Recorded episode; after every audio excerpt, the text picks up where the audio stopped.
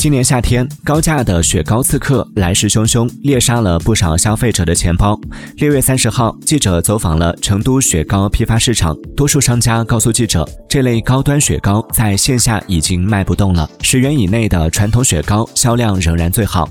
相关专家表示，雪糕刺客快速兴起，很可能也会被市场快速淘汰。